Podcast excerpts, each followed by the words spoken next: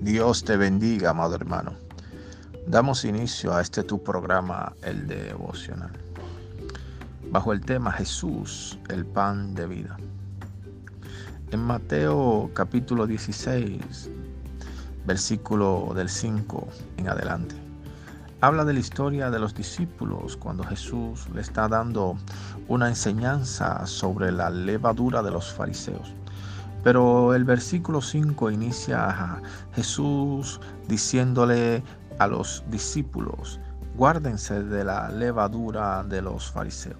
Los discípulos no entendían completamente el rema que Jesús le estaba hablando. Ellos pensaban que era por el pan que se le había olvidado traer.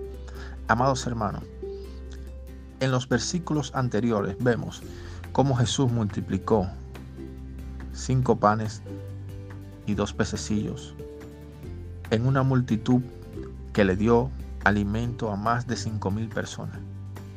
Y de allí sobraron doce cestas. Pero los discípulos se le olvidó recoger esas sobras que habían quedado.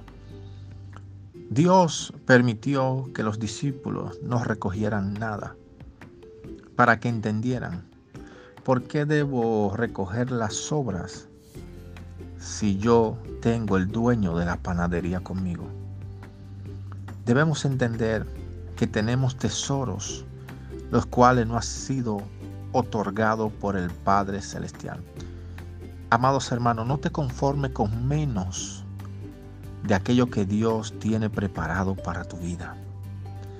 Eres alguien especial para el Señor y aún en tiempo de crisis el Señor te dará en abundancia, porque por encima de todo su amor para ti es grande.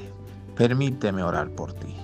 Padre, en el nombre de Jesús, oro por cada persona que está escuchando, Señor, esta audio.